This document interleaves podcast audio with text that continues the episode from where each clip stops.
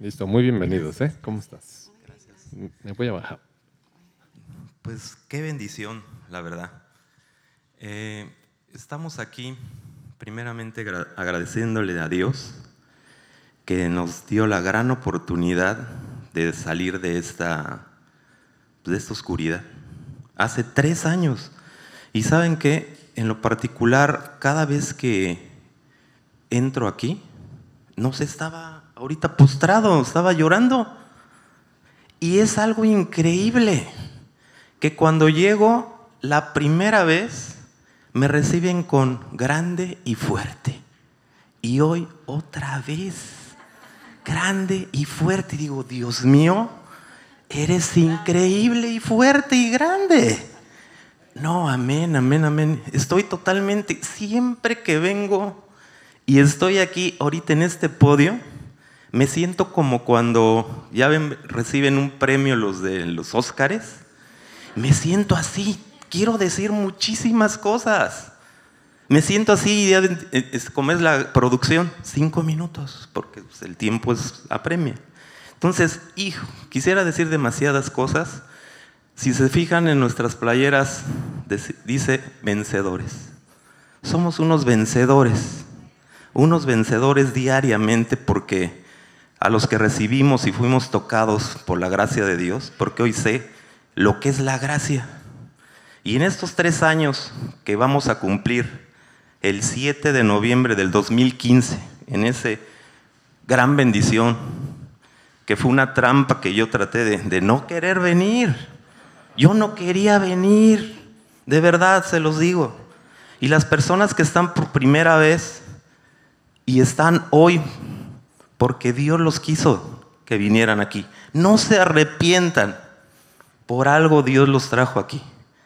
Entonces, sean obedientes, porque con la obediencia vamos a ser siempre bendecidos, ¿verdad? ¿verdad? Entonces, eh, mi esposa está totalmente, dice Francisco, pero ¿por qué? Porque para mí es un honor, de verdad, estoy como, miren, estoy hasta temblando porque me siento emocionadísimo. Yo nunca pensé que iba a estar aquí en un podio hoy hablando. De verdad, este viaje que íbamos a hacer, pues dijimos, pues vamos a visitar a, los, a, pues, nuestra casa. Y hoy me siento como en mi casa, porque pues, esta es mi casa. Yo aquí con mi esposa nacimos, estamos totalmente emocionados. Y quisieras tú decir algunas palabras.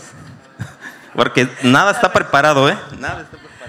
Bueno, muchísimas gracias. Yo solamente quiero agradecerles a ustedes eh, por sus oraciones, porque sé que hubo una cadena de oración eh, por nosotros. Yo estoy muy emocionada, no me esperaba subir y solamente agradecerles, de verdad, agradecerles por sus oraciones y agradecerle a Dios por lo grande y fuerte que es, agradecerle a Dios porque nos escogió, agradecerles porque pues sin Él no estaríamos aquí ya. Eh, tenemos 30 años de casados, acabamos de cumplir el 15 de octubre 30 años. Sé que Dios ha estado con nosotros durante todo ese tiempo, si no, no pudiéramos, pero de hace tres años para acá nuestra vida cambió. Eh, conocemos al verdadero Dios, al Dios vivo, este, y es algo inexplicable. Les pedimos que sigan orando porque, bueno, pues es difícil. Todo el mundo dice, ay, sí, qué fácil, ya se arrepintieron y ya pero es bien difícil, es difícil ser cristianos. Estamos en el camino para poder ser unos buenos cristianos porque sabemos que, que la palabra conlleva todo. Entonces, decir cristianos no es decir, ay, yo ya me convertí, ya, no, es toda una vida.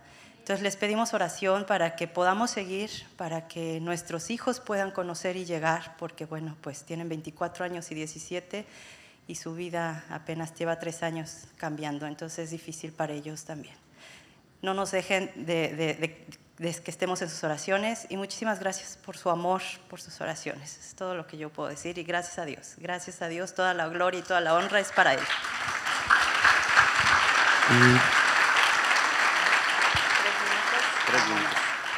Y, por último que ahora digo, tantas veces que he estado, tantas horas que he estado sentado en una silla, no tenemos esa bendición de que no exista verbo en la Ciudad de México y nos congregamos en amistad cristiana.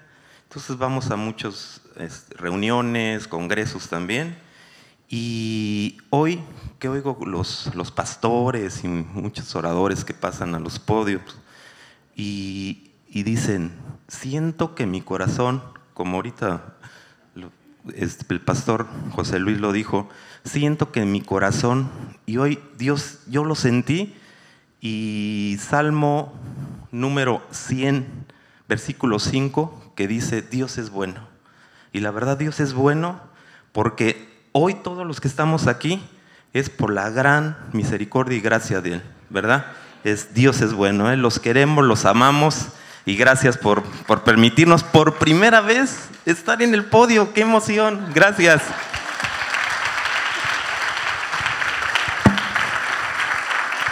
Ah, y vine con mis armas, ¿eh?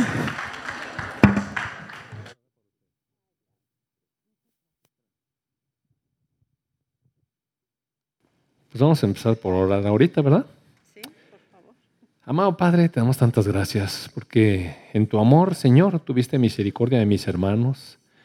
Llegaste a sus vidas, les revelaste la verdad, les mostraste a tu Hijo Jesús, les mostraste el camino y la verdad y la vida.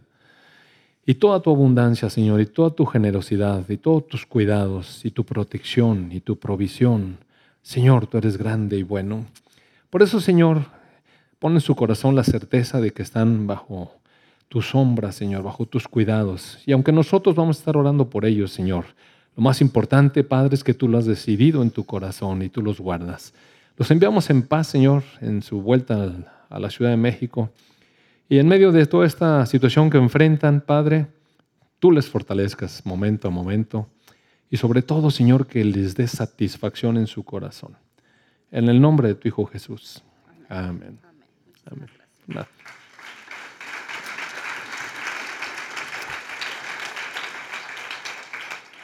En una descuidada, y el Señor levanta una iglesia verbo en el DF, ¿no?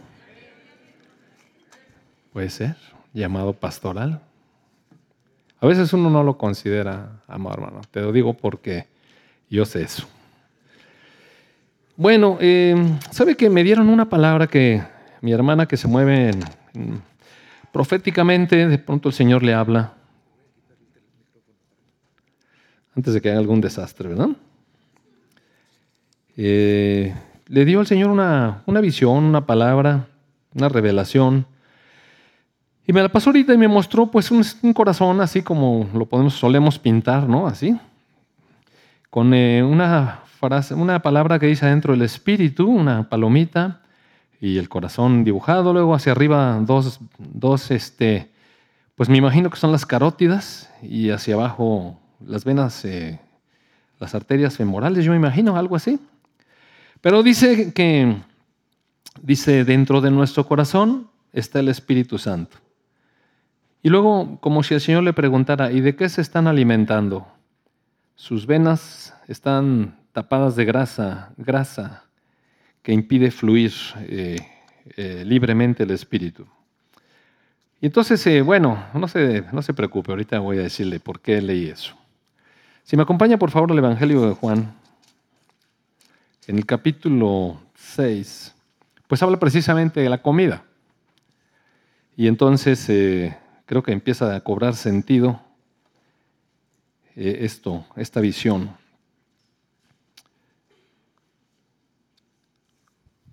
Eh, esta visión muy interesante.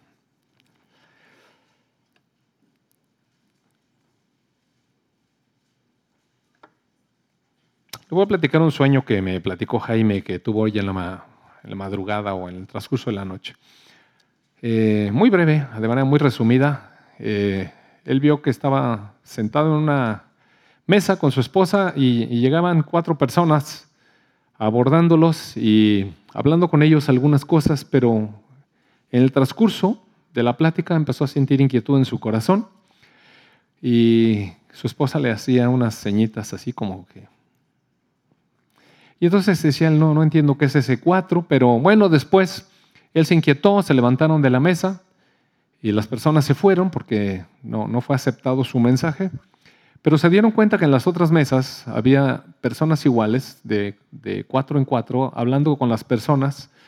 Y cuando las personas no querían muy bien recibir su, mensaje, estos seres se, se, lanzaban sobre ellos y les mordían los ojos y las orejas, entonces como quitándoles la vista y los oídos.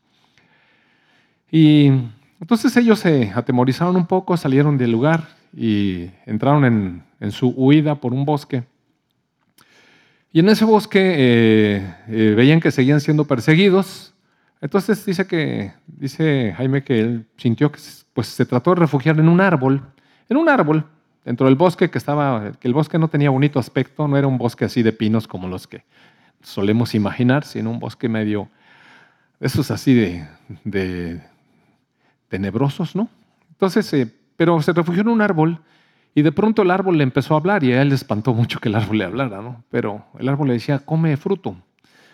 Y dice que estuvo eh, considerando el fruto, pero el fruto no tenía un aspecto particularmente atractivo, pero tampoco tenía un aspecto desagradable. Entonces, eh, cuando estaba considerando eso, llegaron estos seres, personas, o como se quiera llamar, y dijeron, mira, ahí están. Y entonces él decidió morder el fruto y eso lo hizo invisible a estas personas. Y y el árbol nuevamente le habló y le dijo, ahora lleva más fruto a otras personas y que lo coman.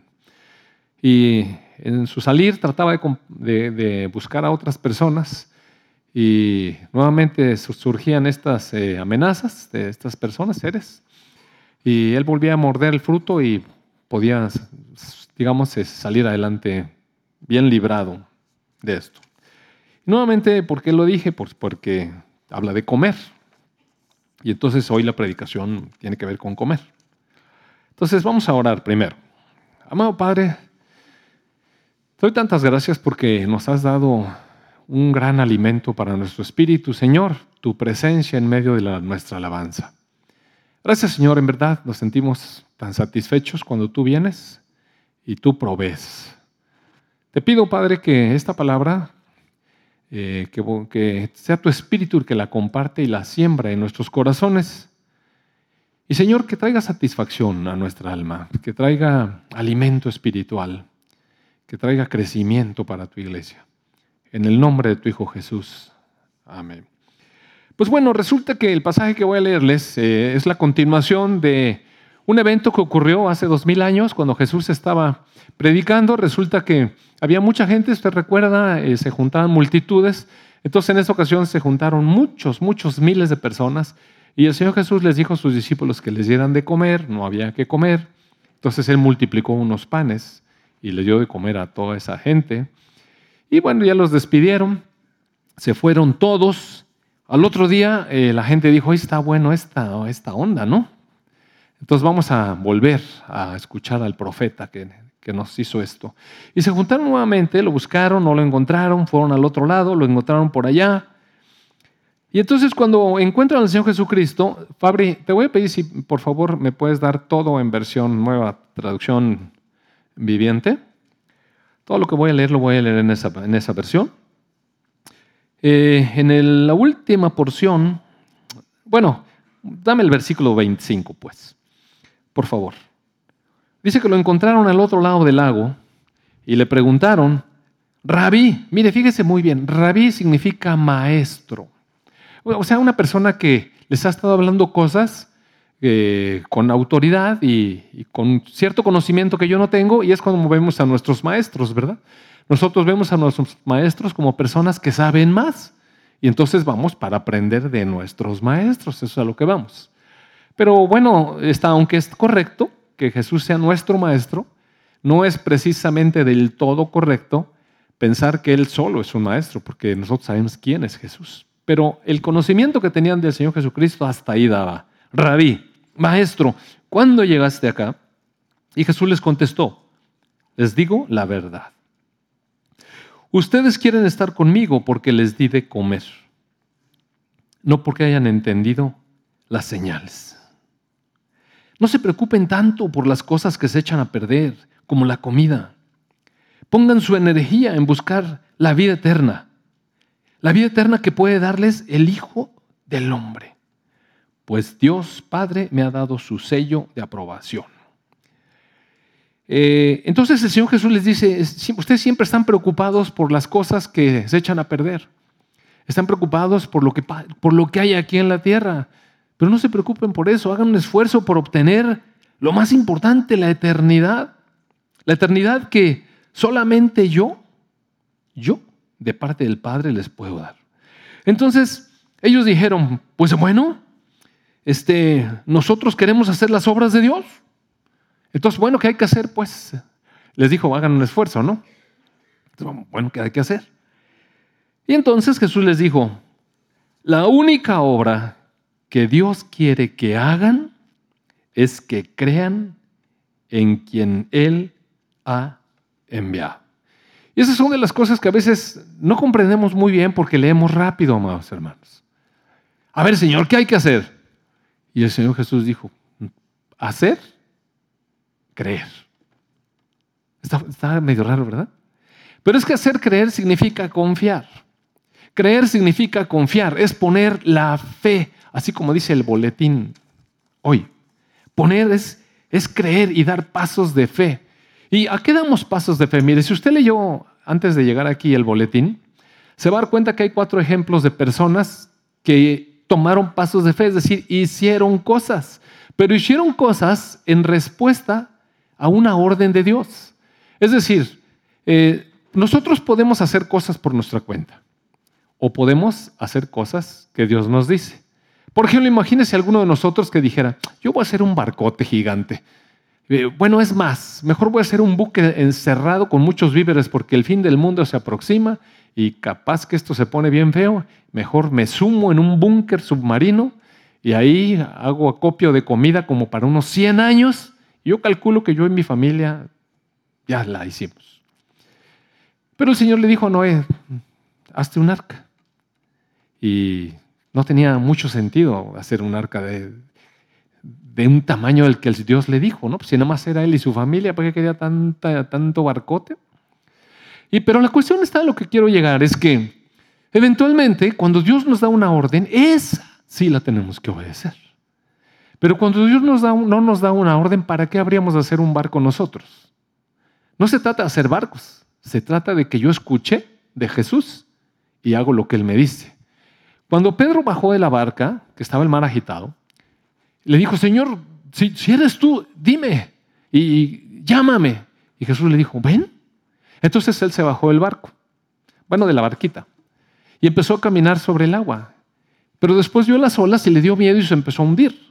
Y el Señor, sálvame, Señor. Y entonces el Señor Jesús extiende su brazo y lo saca y lo lleva a la barca, a sitio seguro, donde él ya estaba, pues estaba acostumbrado a andar en el barco, ¿verdad? Era pescador pero no estaba acostumbrado a caminar sobre el agua. Entonces, de pronto vemos estas cosas y se nos antoja caminar sobre el agua, pero ¿para qué vamos a caminar sobre el agua? A ver, ¿cómo para qué queremos caminar sobre el agua nosotros? ¿Cómo para qué? ¿Para que los demás vean y nos admiren? ¿O para qué? Es que mire, la cosa es esta. No importa si estamos abajo del agua o arriba de la barca, o adentro del agua o, donde sea lo que estemos haciendo, lo importante es que Jesús nos está diciendo. ¿Qué nos está diciendo Jesús a nosotros? Ese es el gran punto. Y de eso es lo que quiero hablar hoy. ¿Qué es lo que Jesús nos está diciendo? Y una vez que escuchamos lo que Él nos dice, ¿qué hacemos al respecto? Mira, lean las cuatro historias, están interesantes. Pero si a fijar, en las cuatro hay una orden específica de Dios. Y eso no quiere decir que tenemos que repetir esto sino será muy bueno aprender a ir al lugar santísimo, al lugar de la presencia de Jesús y escucharle. Escucharle, porque hay muchas cosas que diario necesitamos escuchar. Entonces dijo Jesús, lo único que Dios quiere que hagan, la única obra, es que confíen en quien Él ha enviado. Y mire la respuesta más triste que uno puede escuchar. Está aquí el Hijo de Dios hablando con la humanidad haciéndose presente. Nosotros a veces tenemos que confiar en Él sin verlo, pero ellos lo veían. Entonces se manifestó y les dice, lo único que Dios quiere que hagan es que crean en mí que Él me envió, que confíen en que Él me envió. Entonces la respuesta de la gente es, bueno, si quieres que creamos en ti, a ver, haznos una señal milagrosa. Y amados hermanos, esto es triste, mire. ¿A cuántas personas han ustedes escuchado que uno les ofrece la salvación en Jesucristo, el Evangelio, y dice, pues a, ver, a ver Señor, muéstrame que existe, muéstrame que existes. ¿Cómo cree que vamos a ir con Dios a decirle, muéstrame que existes? Cada persona en sí misma es un milagro de Dios, amados hermanos. Mire, cada persona es un milagro de Dios. Yo me acuerdo cuando estaba joven y mi esposa se embarazaba cada, cada vez que se aliviaba, se volvía a embarazar, pues resultamos muy prolíficos. Y entonces, eh, justo cuando ella empezaba los embarazos y tenía unos meses de embarazo, yo no sé por qué razón, me tocaba ver en el hospital, yo atendía una sala de recién nacidos, y me tocaba ver llegar cada cosa de enfermedades congénitas, de malformaciones y de cosas graves. Y oiga, mire, créame que el corazón se me hacía chico. Y yo decía, Señor, ¿Cuántas probabilidades de que las cosas no salgan bien? Luego a veces iba a los partos y todo se complicaba, oiga. Y acaba a veces en desastres. Y yo le quiero decir una cosa, le garantizo que no es nunca la intención de los doctores que las cosas salgan en desastre. Uno se siente en la patada. Pero no sé, pasaban esas cosas y entonces yo me empezaba a angustiar porque sabía que mi esposa estaba embarazada. De manera que eso me llevaba a, las rodillas, mire. Y empezaba yo a orar, Señor, no importa que mis hijos hagan todos feos, pero que salgan sanos. No, en serio lo estoy diciendo de verdad. Claro, están feos, pues ya, así pedí. Pero nacieron sanos. De verdad. Mire, es un clamor, ¿verdad, Brenda? Esto era un clamor. ¿Qué puede uno hacer? ¿Qué puede uno hacer? Dígame, ¿qué puede uno hacer como hombre, como mujer o como padre o como madre para que un curso, un embarazo salga bien? Para que el niño no tenga malformaciones, para que todo sea como uno quisiera. No puedo hacer nada, mire. ¿Sabe que tuve una compañera, una compañera doctora, que se empeñó en vigilar su embarazo, que cada mes ella se tomaba sus ultrasonidos, se hizo todos los estudios de identificación de riesgo que usted se pueda imaginar se tomaba pruebas, se tomó determinaciones de sustancias que hay para ver si el niño viene con síndrome de Down o viene con síndrome de aquel o viene con síndrome del otro. Y se tomaba cosas para ver si no tenía malformaciones congénitas y, ecos y ecos. Ella quería estar segura de eso. Al final, este, ella, eh, o sea, tomó el asunto en sus manos, decidió.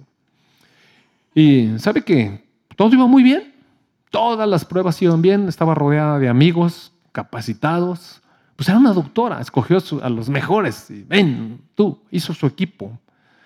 Y sabe que justo en el momento del parto algo se, descompuso. Y, acabó en un desastre, como les estoy platicando. Y es que Dios tiene el control, mire. Olvídele que nosotros queremos tomar el control. Esa es una de las peores cosas que podemos hacer, querer nosotros tener el control.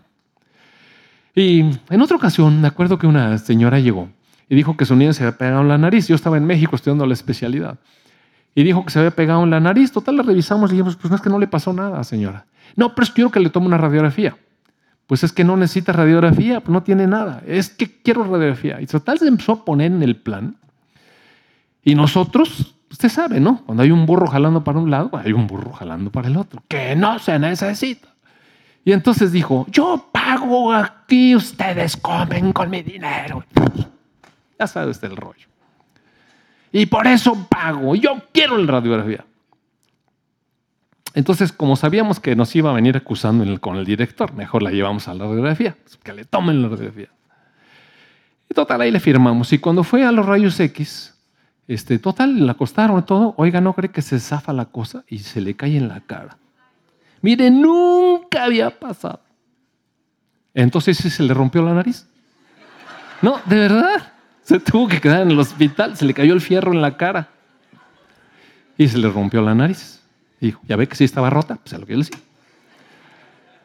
Entonces, tener, eh, querer uno tener el control es muy peligroso, mire. No hay como confiar en Dios. Y eso es lo que Jesús nos pide. Confíen en mí, porque lo único que Dios quiere es que confíen en mí.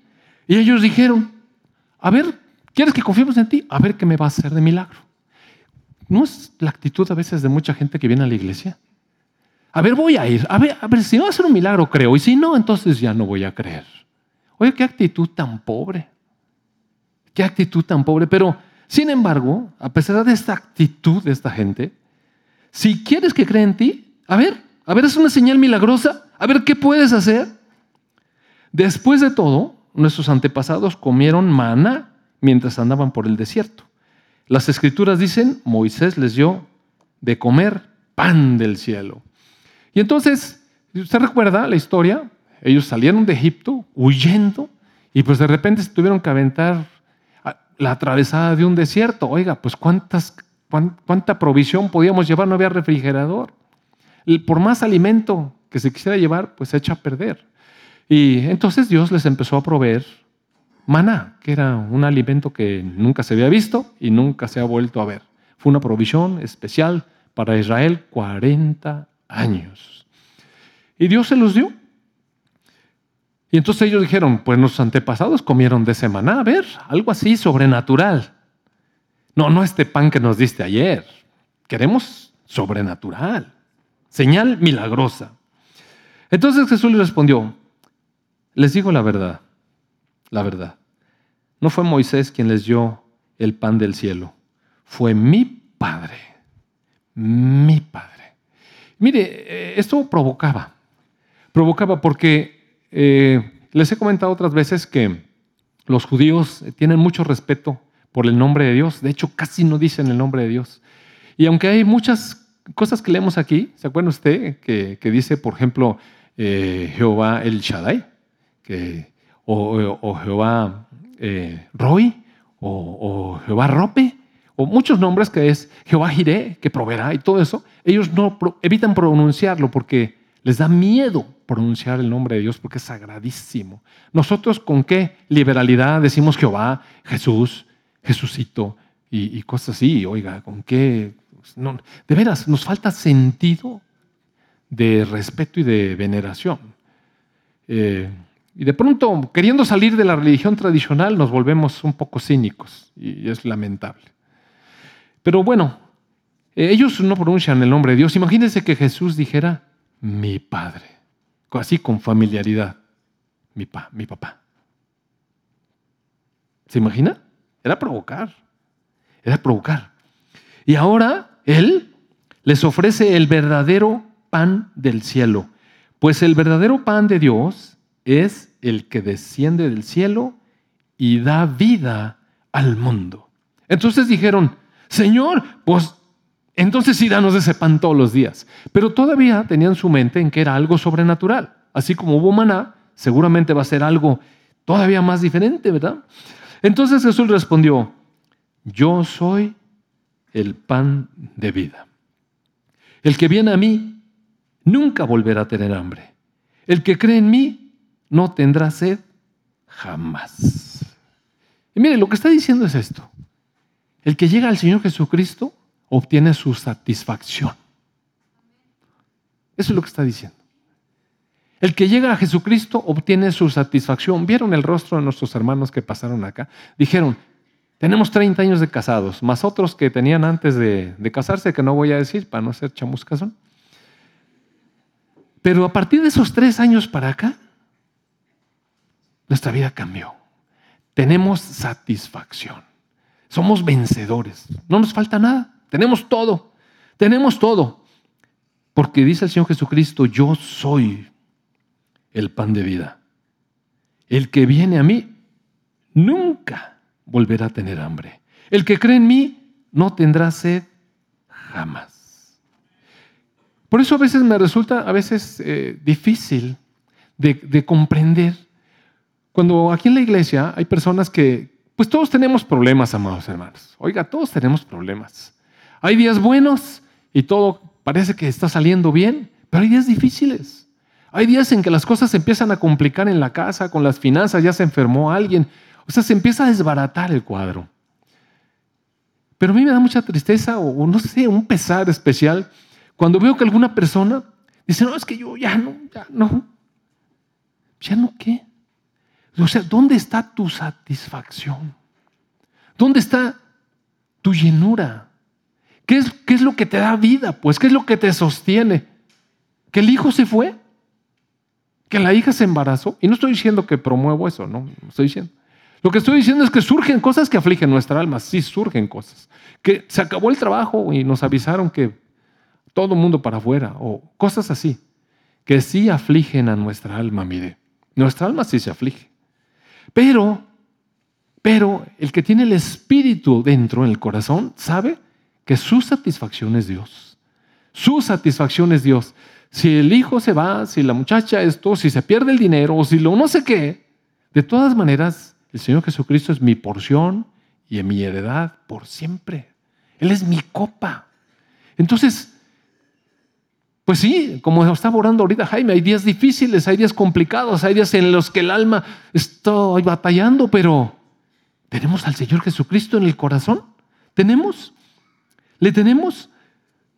Dice, pero ustedes, a pesar de que el que viene a mí nunca volverá a tener hambre y que el que viene a mí nunca tendrá sed jamás, ustedes no han creído en mí, a pesar de que me han visto. Sin embargo, los que el Padre me ha dado vendrán a mí y jamás los rechazaré. Pues he descendido del cielo para hacer la voluntad de Dios, quien me envió. El Señor Jesús sabía que, que sabía su procedencia, mire, y también sabía que había venido a la tierra con un propósito y se había hecho el propósito de cumplir la voluntad de Dios. Pero el cumplir la voluntad de Dios conlleva algo, amados hermanos que cada uno de nosotros debe saber. Mire, cumplir con la voluntad de Dios conlleva algo implícito que necesitamos saber y que el Señor Jesucristo sabía muy bien, el Señor Jesús. Dice, la voluntad de Dios, dice, he descendido del cielo para hacer la voluntad de Dios, quien me envió, no para hacer mi propia voluntad. Bien. En eso consiste la respuesta que, que el Señor Jesús está esperando cuando nos dice, el que quiera salvar su vida la perderá, y el que la pierda por causa de mí la ganará. Es decir, todos queremos cosas, mire. Todos tenemos una voluntad propia. Todos. Pero si nosotros entendemos que el Señor Jesucristo vino a la tierra no para hacer su voluntad, sino la voluntad del Padre, a cambio de sacrificar su voluntad. Él vino como hombre, ¿sabe? Acá atrás dijo, el que crean en el Hijo del Hombre. Porque vino como humano. Y como humano tenía ideas, tenía voluntad, tenía sentimientos. Tenía sentimientos. ¿Sabe qué? Imagínese el Señor Jesucristo sabiendo quién es. Él sabía de dónde salió. Sabía la autoridad tremenda que estaba sobre él. Sabía que era algo especial y superior a todos los hombres. No tenía ni un pecado. Era el Hijo de Dios. ¿Cómo cree que se sintió cuando le dijeron, si quieres que creamos en ti, a ver, haznos un milagro, a ver un milagrito, a ver qué puedes hacer? A ver. ¿Cómo cree que, cómo cree que él se sintió como hijo de Dios? Mire, yo le quiero decir que yo sí sé cómo se sintió porque cuando a mí a veces me llevan la contra, siento que me hierve la sangre. Y si siento que tengo razón en lo que estoy diciendo, me hierve más. Y si sé que el que me está llevando la contra es, es quien debiera obedecer la autoridad que me puso Dios sobre él, más me hierve. O sea que son tres servidas. No, en serio lo estoy diciendo. Porque a veces uno le dice algo a alguien y pues, pues, pues, órale. Pues, y ya, no me importa, ¿verdad? Pues si yo llevan a un niño ahí con la calentura, yo le digo, pues, déle esta medicina y si quiere lo inyectamos. Ay, no, pobrecito. ¿No lo quiere inyectar? No. Bueno, pues entonces dele un jarabe. Pues, total, ¿verdad? Se va a tardar tres días más, pero si usted quiere, pues que disfrute las noches. Goodbye. Y no me hable. Sí, ¿verdad? Pues no inyeccióncita. Entonces sí sé cómo, se, cómo es. Todos sabemos, todos sabemos cuando decimos algo razonable y no nos hacen caso, oiga, qué, qué malestar da. Cuando le esté diciendo a los hijos, mira hijo por aquí, ¿tú quién eres? Imagínese ahora con las nuevas leyes. Me acuerdo una vez que Jimmy llegó allá, cuando empezaba esta onda, llegó un día a la casa y me dijo, no sé qué, y le dije, no, así, así, dijo, nosotros tenemos los 10 derechos de los niños. Le dije, mira, nomás síguele y vas a ver los derechos que vas a encontrar. No le busques mucho porque tienes el derecho que te eduque, le dije. No, en serio sí le dije. De lo que tú tienes derecho es que yo te eduque. Ese es el derecho que tienes, por Dios. Derecho que Dios te dio, que te eduques. Y mira nomás, ahora un chachón. ¿Cuántas chanclazos, verdad? Entonces, eh, la gente, verso 41, por favor. La gente entonces comenzó a murmurar en desacuerdo. Pero ¿por qué empezó a murmurar la gente? Porque él dijo, yo soy el pan que descendió del cielo. Entonces ellos decían, a ver, a ver, a ver, ¿no es este Jesús el hijo de José? Conocemos a su padre y a su madre. Ahora, ¿cómo puede decir que él descendió del cielo? Y es que, amados hermanos, cuando el Señor nos da una palabra para obedecer, a veces nosotros ponemos los ojos en las cosas que vemos. Que vemos. Y eso, ¿sabe qué? A veces hace que la palabra de Dios sea menospreciada.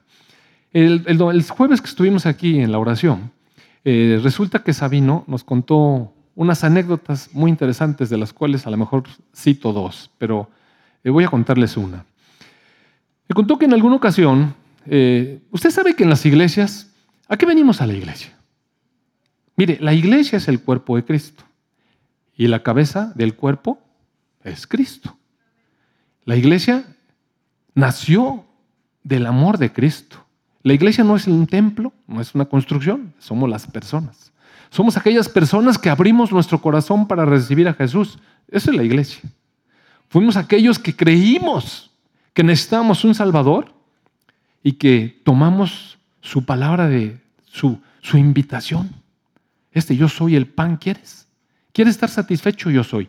Y muchos de los que estamos en las congregaciones, estamos en las congregaciones por eso. Sabemos que somos la iglesia porque le abrimos el corazón a Jesucristo. Eso nos da el derecho de ser hijos de Dios. Puede leerlo usted en el capítulo 1 del Evangelio de Juan. Les dio potestad de ser hijos de Dios a los que creyeron en Él. Entonces, eso es la iglesia. Pero cuando nosotros nacemos de nuevo en la iglesia, ¿sabe usted que eh, de pronto todo se vuelve angelical?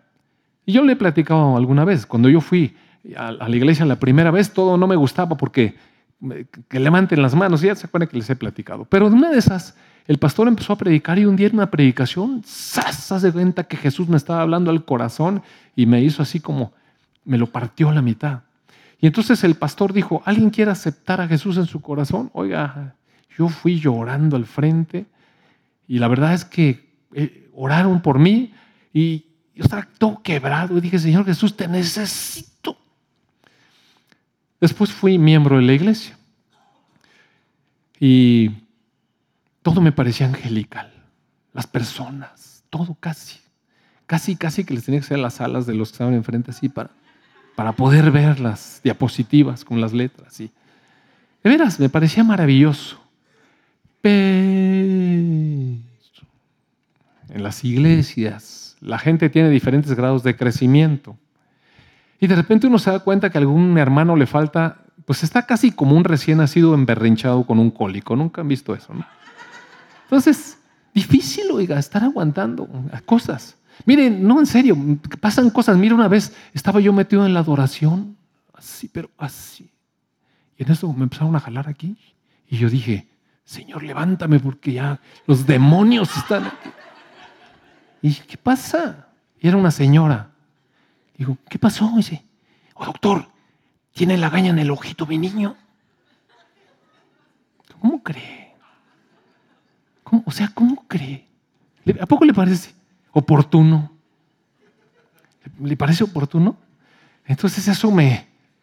Olvídese de la... Aparte yo estaba muy tierno también, ¿verdad? Entonces... Y no era el fuego del Espíritu Santo, sino que me enojé muchísimo con eso. Y ya ni pude adorar nada, nomás empecé a pensar puras tonterías y terminando fui con el pastor. Le dije, oye, pastor, nomás te quiero decir una cosa, yo no vengo aquí a dar consultas gratis a medio de la oración. este, o, calmas a todos estos, o imagínense, ¿no? Horrible este pelado. Gracias a Dios que el pastor tenía Espíritu Santo en el Hijo. No, no te preocupes, doctor, ahorita lo arreglamos. Entonces, un día, desde el púlpito, dijo que por favor, los hermanos que estuvieron enfermos no estuvieran molestando a los doctores que estaban en la iglesia, porque pues no iban a eso, iban a buscar a Dios, entonces, pues, etcétera, ¿no? No todo eso si fue cierto. Pero ese tipo de cosas y otras, ¿verdad? Otras, de pronto un hermano te pide dinero, luego no te paga, luego algún hermano te echa una buena mentirota que tú te la crees y cuando te das cuenta dices, híjole, olvídese de las alas y todo lo que yo le veía, ¿no? Ya se transformó. Y bueno, esta, esta cuestión hace que de pronto nuestro espíritu se va tapando la vena, como dijo ahí esta palabra, porque nosotros ponemos nuestros ojos ya no en Dios, ya no venimos a la iglesia a adorar a Dios. Empezamos a ver cosas. Y entonces eh, este Sabino nos platicó que en una ocasión así le pasó a un hermano y llegó con el pastor y le dijo, hermano, ya me voy a cambiar de la congregación. Este es el último domingo que vengo. ¿Por qué, hermano? Es que mire, aquí en esta iglesia la verdad está muchas cosas, no, está bien feo aquí, la verdad mire, esto y aquello y no sé qué y no sé cuánto. Ah, bueno. Dijo, bueno, mira hermano, mire, le dio sabiduría al Señor. Y entonces le dijo que tomara un vaso. Dijo, está bien, si esta es tu última vez que estás aquí, nomás te voy a pedir que tomes un vaso, lo llenes hasta mera arribita de agua y te esperes ahí en el pasillo mientras que pasa el servicio y al terminar el servicio ya oro por ti para que te vayas. Total que el hombre hizo eso, llenó el vaso hasta el, hasta el ras y se hizo todo el servicio. Y cuando terminó el servicio, pues a qué le pareció medio raro, ¿verdad? Ese, experimento. Y vino y le dijo al pastor, este, ¿qué tal te pareció el servicio? Dijo, no, pues no me di cuenta, estaba yo cuidando el agua, el vaso. Y dijo, pues así debías tener los ojos en Jesús y ya no estarías viendo todo lo demás, ¿verdad? Y bueno, es un buen ejemplo de cómo de pronto nos ponemos a ver todo lo alrededor y no vemos a Jesús. ¿A qué venimos a la iglesia? A adorar al Señor Jesucristo. ¿Eso qué quiere decir? ¿Que hay hermanos que no son mentirosos? No, no quiere decir eso. Si hay, sí hay. ¿Que hay hermanos que no, que, no dan buen testimonio? Sí hay hermanos que no dan buen testimonio o que no damos buen testimonio. Que a lo mejor los líderes, no hombre, los líderes tienen más manchas que un jaguar. Y, así cosas, mire, sí hay, pero ¿qué venimos a hacer a la iglesia? Entonces, cuando yo me di cuenta de eso, la verdad es que decidí poner mis ojos en donde debía ponerlos. Y me empezaron a llegar chismes y cosas y empecé a regresar a la gente con la misma. Dije, mira, yo vine aquí a buscar a Dios. Si todo eso que tú dices está pasando, ese no es mi problema. Yo vine a adorar a Dios y aprender de la palabra de Dios. Y eso hice esos, los siguientes años. Entonces, eh, eventualmente, dice aquí que, ¿qué estaba diciéndoles? Ustedes no me han creído, eh, aunque me han visto, y es que quitamos la mirada del Señor Jesucristo. Eh, la gente comenzó a murmurar porque él dijo eso. Ah, bueno, quitaron los ojos de Jesús para empezar a decir, no, es que su papá era José, ah, su mamá María. Dejaron de ver a Jesús, al Señor, al Hijo de Dios. En el verso 47 dice, les digo la verdad, les digo la verdad. Todo el que cree, el que confía, obviamente en Él, tiene vida eterna. Sí, yo soy el pan de vida. Sus antepasados comieron maná en el desierto, pero todos murieron, sin embargo. El que coma el pan del cielo nunca morirá. Yo soy el pan vivo que descendió del cielo. Todo el que coma de este pan vivo, para siempre vivirá.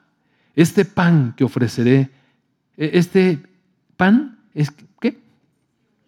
Vivirá para siempre. Y este pan que ofreceré para que el mundo viva, ah, es mi carne. Empiezo a hablar acerca de su cuerpo. Entonces la gente empezó a discutir sobre qué quería decir con eso de que, de que este hombre nos va a dar su carne para comer. Entonces Jesús les dijo, les digo la verdad, a menos que coman la carne del Hijo del Hombre y beban su sangre, no podrán tener vida en ustedes. Y es que mire, en el libro de Levítico, capítulo 17, había un fragmento que decía que, decía que las personas no deberían comer sangre eh, de los animales. Estaba prohibido hacer moronga. Es más, estaba prohibido que, que mataran al animal y no lo dejaran escurrir toda la sangre. Tenían que comer una carne especial, carne kosher, carne separada, carne santificada. Carne especialmente preparada como Dios dijo que la prepararan. Porque había una razón, dice, porque la, la vida de la carne en la sangre está. Y es verdad, amados hermanos. ¿Sabe usted que cuando una persona está completamente sana, mire, sana, sana, sana, y pierde sangre, de repente se le va la vida? ¿Sabe que hace años, no sé, como cuatro o cinco años, ¿cuánto sería, Car? Este, yo empecé a perder sangre, tenía un sangrado intestinal y, y como todo varón, claro que no le dije a mi esposa, y entonces empecé a sangrar y sangrar y sangrar. Y a veces, a veces unos sangradones que dije en la torre. Este, pero mi esposa de repente dijo, oye, ¿no estarás tú sangrando por ahí? Yo le dije. Le digo que soy mentiroso. Entonces me empezó a insistir, ya sabe usted, las esposas, ¿no? Se preocupan por sus esposos. Ve a ver al doctor y ¿qué le veo? Le dije. Nomás te va a querer cobrar. Y entonces, ándale, ve al doctor y no. Y que vayas y que no voy. Que vayas y que no voy. Y entonces una noche, una noche que cayó una tormenta que arrancó los árboles, este, resulta que tuve un sangradón, pero que me desmayé. Ahí sí tuve que ir al doctor, mire. Entonces me caí ahí en el, baño y fue Masud y entre mi esposa, no sé ni cómo me subieron al carro, la mera verdad, ni me acuerdo de nada. Nada más me acuerdo que cuando llegué al hospital perdí el conocimiento y ahí, pues me atendieron como unos dos o tres días, ¿no? Pero así, miren, nadita que me moría. Y por poquito. Es que la sangre es la, la vida, oiga. Entonces el Señor Jesucristo está diciendo, tienen que comer mi sangre y mi carne. Pero en realidad lo que estaba diciendo es que es mi vida. Es mi vida. Estaba preparando a esta gente para la, Santa Cena. Es mi vida lo que tienen que comer. Porque si no les doy mi vida y ustedes la aceptan, que es su alimento, nada van a poder hacer. O sea, no van a tener vida eterna, porque solamente yo tengo vida eterna. De eso está hablando. Y siguió diciendo eso Verso 25, 55, pues mi carne es verdadera comida, mi sangre es verdadera bebida. En el verso 60 dice, muchos de sus discípulos decían, oh, eso está muy difícil de entender. Y es que hay cosas que nos dice el Señor Jesucristo que nos cuestan trabajo. Mire, hay cosas simples. En la actualidad, decirle a una pareja que va llegando a un curso de matrimonios, decirle a una pareja, que decirle a la esposa, mira, tú tienes que someterte a la autoridad de tu esposo. ¿Qué? ¿De este? Sí, se hace difícil. Muy difícil. Dificilísimo. Porque somos iguales. Porque la mujer ha luchado durante cuántos años por la igualdad como para que lleguen los retrógrados estos de la iglesia a decirle que nada que se tiene que sujetar a su esposo. Y claro, al otro le brillan los ojos como que, sí, pero tú tienes que sujetarte a Cristo. ¿Qué? ¿Cómo? Y es difícil, mire. Dice, no es que sea difícil, pues hay cosas bien difíciles que Dios nos dice que hagamos. Y, y son difíciles. Conste que yo nunca les he hablado del diezmo. Nunca. Bueno, ya, quizás acaso. Pero cuando oímos esa enseñanza, ¿qué? ¿Cómo? Pues si estás viendo que no alcanza, ¿sabes con qué? O sea, es cosas que nos cuestan trabajo. Hay cosas que nos cuestan trabajo. Mire, Mateo 6, Mateo 6, donde dice el Señor, ustedes ven que, ustedes ven que la gente se preocupa por la comida y, por el vestido y por el trabajo. Pero busquen primero el reino de Dios y su justicia. Y todas las demás cosas sean añadidas. No se afanen por lo que han de comer y beber y vestir. Y lo oímos. Pero a la hora que salimos de aquí, ¿cuánto es que traemos? Y el chamaco va a entrar a qué escuela? Ah, no alcanza y no alcanza y empezamos con que no alcanza. Amado hermano, cada uno de nosotros tiene un nivel de vida. Un nivel, un nivel que Dios le concedió, mire. Y yo sé que suena fuerte, pero es un nivel que Dios le concedió. Y lo que tenemos que aprender es a vivir en ese nivel con contentamiento, oiga. Mire, le aseguro que nosotros pasamos situaciones difíciles, mi esposa y yo. Alguna ocasión ya no nos alcanzaba el dinero. Y nuestros hijos estaban en un colegio particular.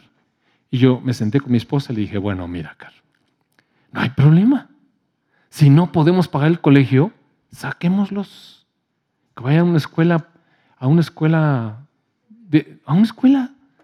¿Sabe qué? Yo hice la primaria en una escuela pública, la secundaria en una escuela pública, la preparatoria en una preparatoria pública y estudié en la UNAM pública.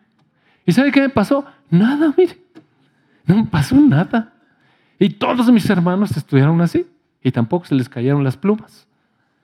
Y mucha gente, o sea, no pasa nada, amados hermanos. Y a veces nos... mejor no comemos, pero ¿cómo vamos a bajar al niño de la escuela? Como que fuera tan aplicado. Para acabar la mola. En alguna ocasión yo hablé con, con mis hijos seriamente, ya estaban cerca de la universidad, y les dije, hijitos, yo no puedo sostener el tecnológico para los tres. Y como no le puedo sostener el tecnológico a los tres, tampoco se lo puedo sostener a uno, porque no es justo. Así es que, el que quiera tech, sáquese una beca y que Dios me lo bendiga. Y ni uno fue el tech. y no les pasó nada, mire. No, en serio, no pasó nada. No pasó nada, ¿no? Amado hermano, nuestra confianza es el Señor. O su confianza es el TEC. O su confianza es la escuela. es que no le voy a hacer a mi hija los 15 y luego. ¿Para qué quiere que hacer 15? O sea, ¿para qué quiere hacer 15? No ama a su hija a los 14, a los 13, a los 12, a los 16, a los 18. Pues haga un fiestón cada año, pues. Es que miren, los 15 es una moda tonta. ¿Sabe qué es los 15 años? Es presentarle a su hija al mundo. Nomás, ahora, ahora piense. Think, queme fósforo. Y todo lo que implica, queme fósforo. Ay, yo sé que está difícil el mensaje. Muchos de sus discípulos dijeron, esto está muy difícil. ¿Cómo vamos a aceptar estas cosas que estamos oyendo? Entonces Jesús estaba consciente de que los discípulos estaban ahí de quejumbrosos. La versión Reina Valera dice murmuraban. Entonces les dijo, ¿les ofende esto? ¿Qué pensarán entonces si ven al Hijo del Hombre ascender al cielo otra vez? Solo el Espíritu da vida eterna. Los esfuerzos humanos, todo lo que ustedes quieran hacer, no logran nada. Las palabras que yo les he hablado son espíritu y son vida pero algunos de ustedes no me creen. Es decir, de lo que está hablando el Señor Jesucristo, amados hermanos, no es del canibalismo, es la vida. Él derramó su sangre, que es su vida, para que nosotros tuviéramos vida. Para que nosotros tuviéramos vida. Entonces, a partir de ese momento, verso 66, muchos de sus discípulos ya no quisieron. Se apartaron de él lo abandonaron. Entonces Jesús, mirando a los doce, les preguntó, ¿ustedes también se van a ir? Y Pedro le dijo, mire, Señor, ¿a quién iríamos? ¿Sabe qué? A veces he visto personas que se acercan a la iglesia, otra vez, porque vienen, bueno, quieres que creen tías mi milagro, pero como luego no hay tal milagro, entonces luego se van. ¿A dónde van a ir? O, o cuando estamos en la iglesia y las cosas no van saliendo como nosotros queremos y ahí estamos en nuestra jornada de oración tratando de torcerle el meñique a Dios. Y luego Dios no le concede a uno, o sea, ¿a dónde vamos a ir? Suponga que, que no ocurrió o que ocurrió lo peor. Ok, ¿y a dónde vamos a ir, amados? Si nos salimos de Cristo, ¿a dónde vamos a ir? ¿A dónde nos vamos a refugiar? ¿De dónde nos vamos a alimentar? ¿Cuál va a ser la fuerza que nos levante? ¿Cuál va a ser el consuelo que nos consuele? ¿Cuál va a ser la esperanza para el futuro? ¿Qué, tenemos si no estamos en Cristo? A veces las cosas no salen bien, mire, es la verdad. A veces las cosas no salen bien. Hay una frase que leí por ahí en un, escrito que leí. Dice, y si Dios quiere que ustedes sufran para su gloria, ¿qué? Y yo digo, esta frase está como para predicarla un día y me hagan entrar jitomates. Y si Dios quiere que ustedes sufran para su gloria, ¿qué? E, eso está poco popular, mira. Si yo sigo predicando así, ya vamos a tener pocos asistentes a la iglesia. Mejor me voy a quedar en esto. ¿A dónde quieren ir? Y, Pedro, Señor, pues ¿a dónde vamos a ir? Solamente tú tienes palabra de vida eterna. Y nosotros creemos, nosotros confiamos, nosotros sabemos que tú eres el santo de Dios. Entonces Jesús les dijo, miren, yo los elegí a ustedes, aunque uno de ustedes es un diablo para que de una vez sepan. Para que de una vez sepan. Wow. Más ah, adelante, el Señor Jesús llegó con sus discípulos, Mateo 26, si me acompaña, por favor, al momento. El momento. Y entonces, eh, dijo,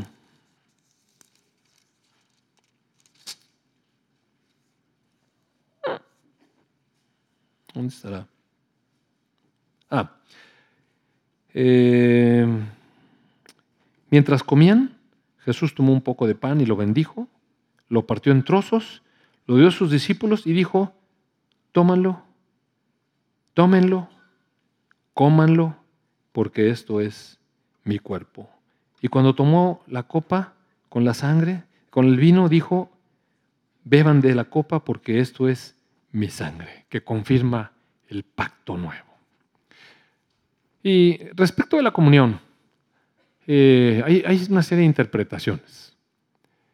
Usted sabe que la interpretación tradicional es que cuando uno come el pan, la hostia, pues, el fragmento de pan, la tradición ha enseñado que se transforma, que es una sustancia que cambia y que Cristo se mete ahí en el pan. Esa es una interpretación. Hay otra interpretación, según Zwinglio, es un, reformador antes de Lutero, y dijo, no, no, no, no, no, solamente es un símbolo, es un ritual. Lo hacemos porque el Señor nos dijo que lo hiciéramos. Es un ritual, no hay nada en eso. Solamente es un ritual. Lutero dijo, es más que un ritual. No se trata de hacer rituales. Hay en, e, hay en ello una bendición. Y cuando nosotros lo hacemos por obediencia, realmente Dios nos va bendiciendo porque lo que vamos tomando es bendición.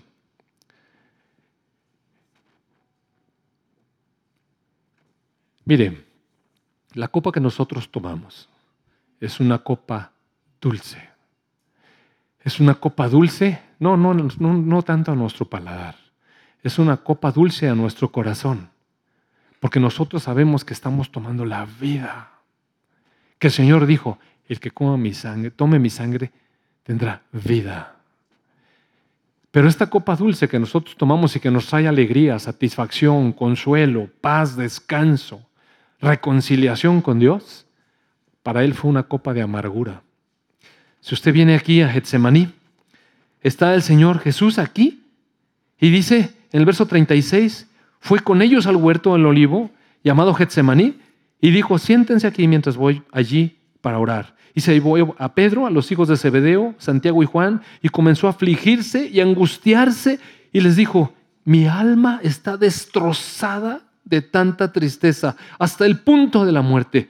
Quédense aquí y velen conmigo. Oiga, imagínense escuchar al Señor Jesucristo. Ese hombre fuerte que nunca se arredró ante el mar picado ni ante lo que viniera. Decir que estaba afligido hasta la muerte estaba triste. Acompáñenme a orar. Orden del Señor Jesucristo. Acompáñenme a orar. Él se adelantó un poco más, se inclinó en la tierra con su rostro y mientras oraba, Padre mío, si es posible, que pase de, mí esta copa de sufrimiento. Una copa amarga, mire. Él una copa amarga para que nosotros tuviéramos una copa dulce. Sin embargo, quiero, quiero que se haga tu voluntad, no la mía, alineando su voluntad. Si quiero, quiero lo tuyo, no lo mío. Y mire, no, no estaba con cosas como las que nos preocupan a nosotros. Que esta copa de sufrimiento, toda la ira de Dios descargada sobre el justo, el pago de todos, el castigo por todos los pecados de todos. Nada más. Eso es lo que lo afligía. Quedarse separado del Padre. Luego volvió a los discípulos y ¿qué encuentra? ¿No pudieron velar conmigo ni siquiera una hora? Velen y oren para que no cedan ante la tentación, porque el espíritu está dispuesto, pero, pero el cuerpo es débil. Entonces Jesús los dejó por segunda vez y oró, Padre mío, Padre mío, si no es posible que pase esta copa, a menos que yo la beba, entonces sea tu voluntad.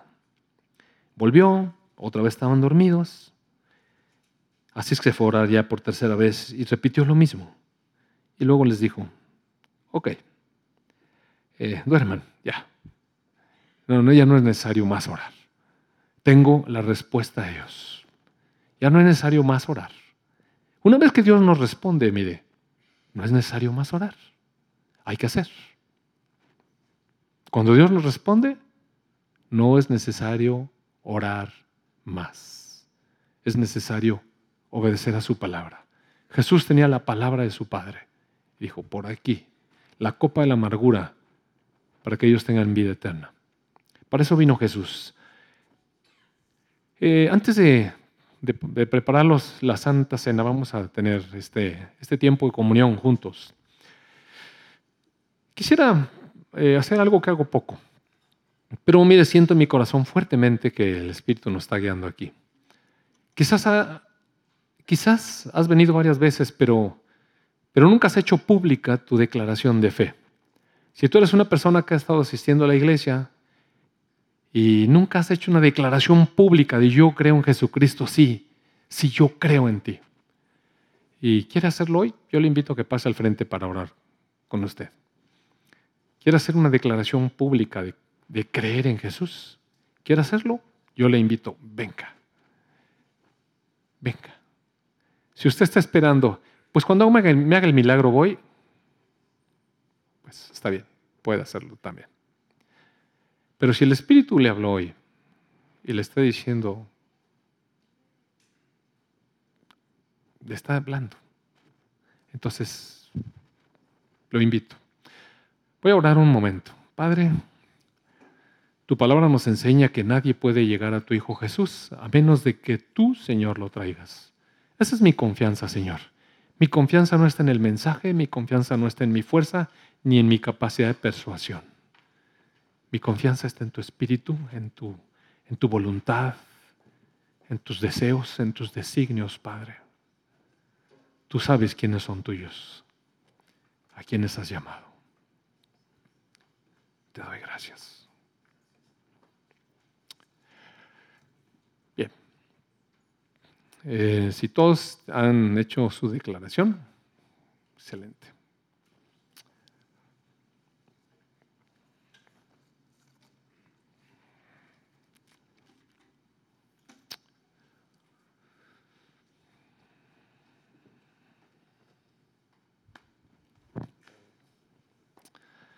Este amado hermano ha estado con nosotros en las jornadas de oración de varones y conozco su problemática y yo sé que él ha sufrido, pero me da mucho gusto que, quieras públicamente declarar tu fe en Jesús. Entonces vamos a orar, te voy a, a guiar, si quieres repite en voz alta. Dile, amado Padre, amado Padre, te doy gracias te doy gracias por traerme a tu Hijo Jesús. por traerme a tu Hijo Jesús, Porque en sus manos porque en sus manos no me perderé nunca. no me perderé nunca. Abro mi corazón.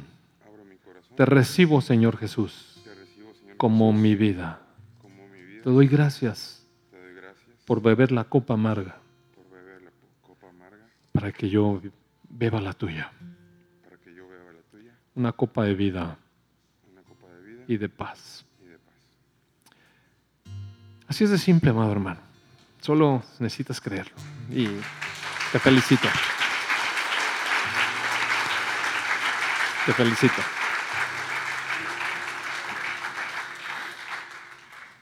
Ok, vamos a orar por ti también. Si quieres, me bajo para que no tengas que subirte.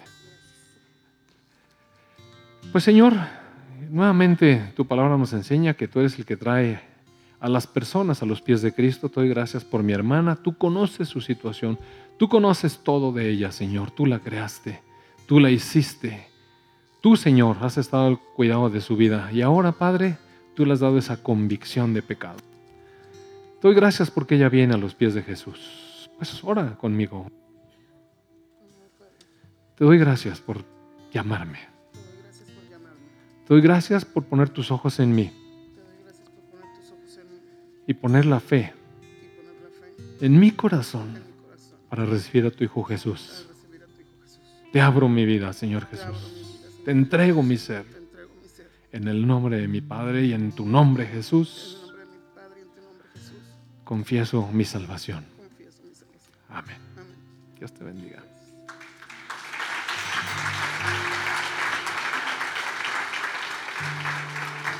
Muy bien. Este, les quisiera pedir a todos los que el Señor les habló que vengan.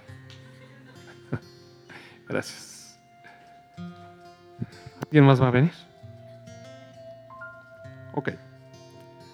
Pues vamos a hacer igual. Eh, se dan cuenta que han sido pecadores, se dan cuenta que tomaron su vida en sus manos, se dan cuenta que necesitan a Jesús, quieren entregarle sus vidas. Padre, tú dile, digan así conmigo, amado Padre, gracias por este tiempo. Gracias por la vida de tu Hijo Jesús. Señor Jesús, gracias por tu obediencia.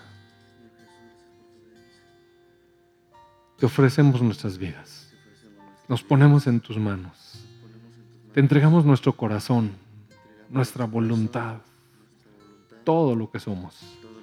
Confiamos en ti para vida eterna. Amén, amén. Amén. Felicidades. Amén.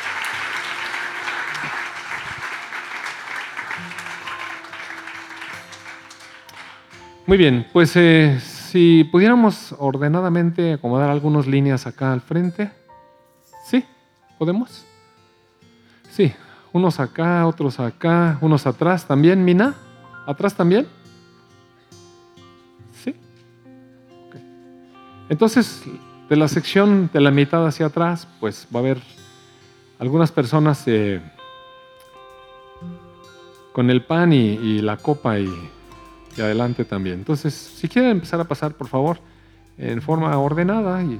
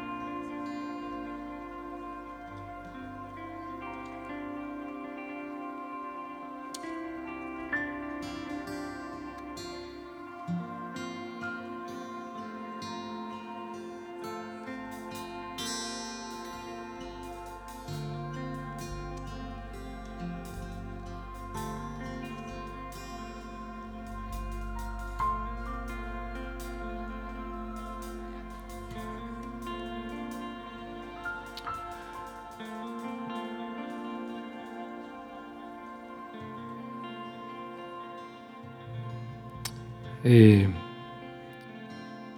a veces fuimos enseñados por la tradición para hacer un ritual que se llama la primera comunión. Y consiste en presentar a un niño ante estos elementos, el pan y el vino, y, y hacérselos tomar en un acto que pretendemos los adultos que reciba Jesús en su corazón. Yo hice mi primera comunión a los ocho años y mi hermana tenía seis. Y sabe que no tuve la menor idea de qué pasó.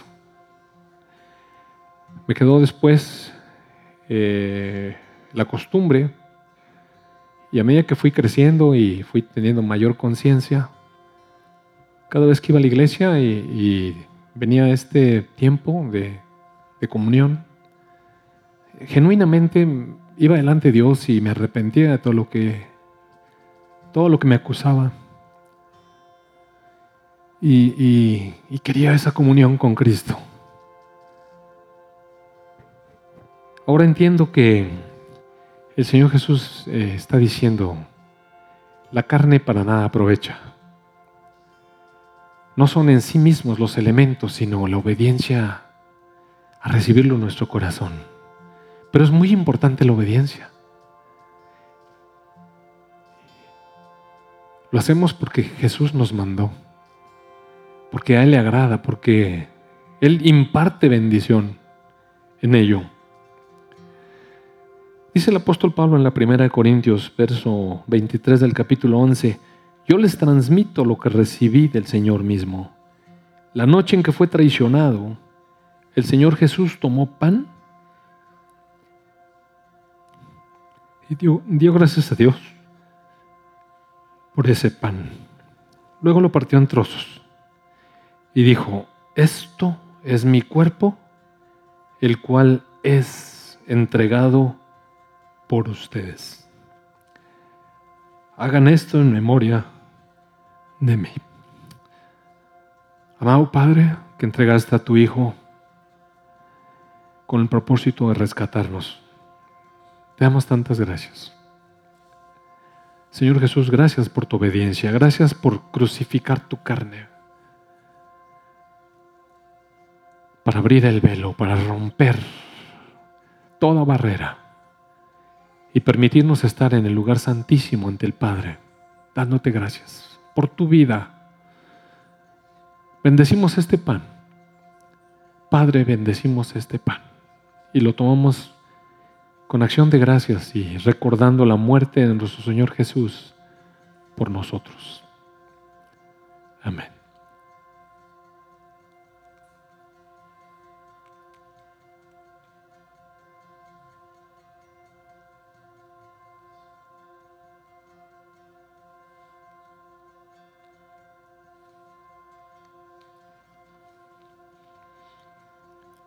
De la misma manera, tomó en sus manos la copa de vino después de la cena y dijo, esta copa es el nuevo pacto, un pacto entre Dios y su pueblo, un acuerdo confirmado con mi sangre. Hagan esto en memoria de mí todas las veces que la beban, pues cada vez que comen este pan y beben de esta copa, anuncian la muerte del Señor hasta que Él vuelva. Señor Jesús, tomamos con tanta gratitud tu vida, esa vida que nos das, esa vida, Señor, que, que nos llena, que da satisfacción, que da plenitud, que todo lo suple, la vida que nos sustenta y que es eterna. Bendecimos la copa recordando tu muerte y también el anuncio de tu regreso, Señor Jesús. Amén.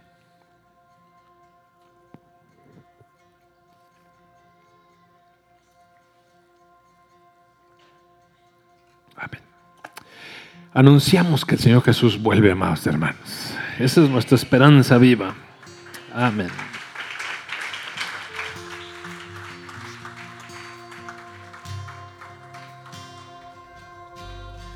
Me has atraído Jesús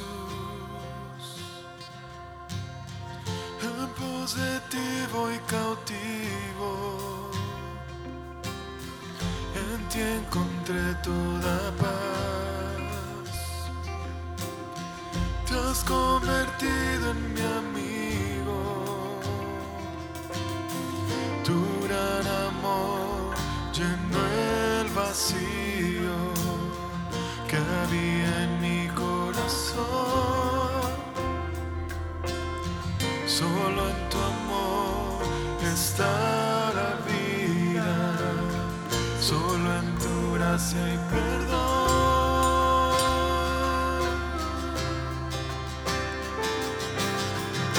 Jesús es fuente de vida y es amor. Él es el pan que del cielo descendió. Es el camino hacia el Padre. Él es mi buen pastor. Jesús es fuente de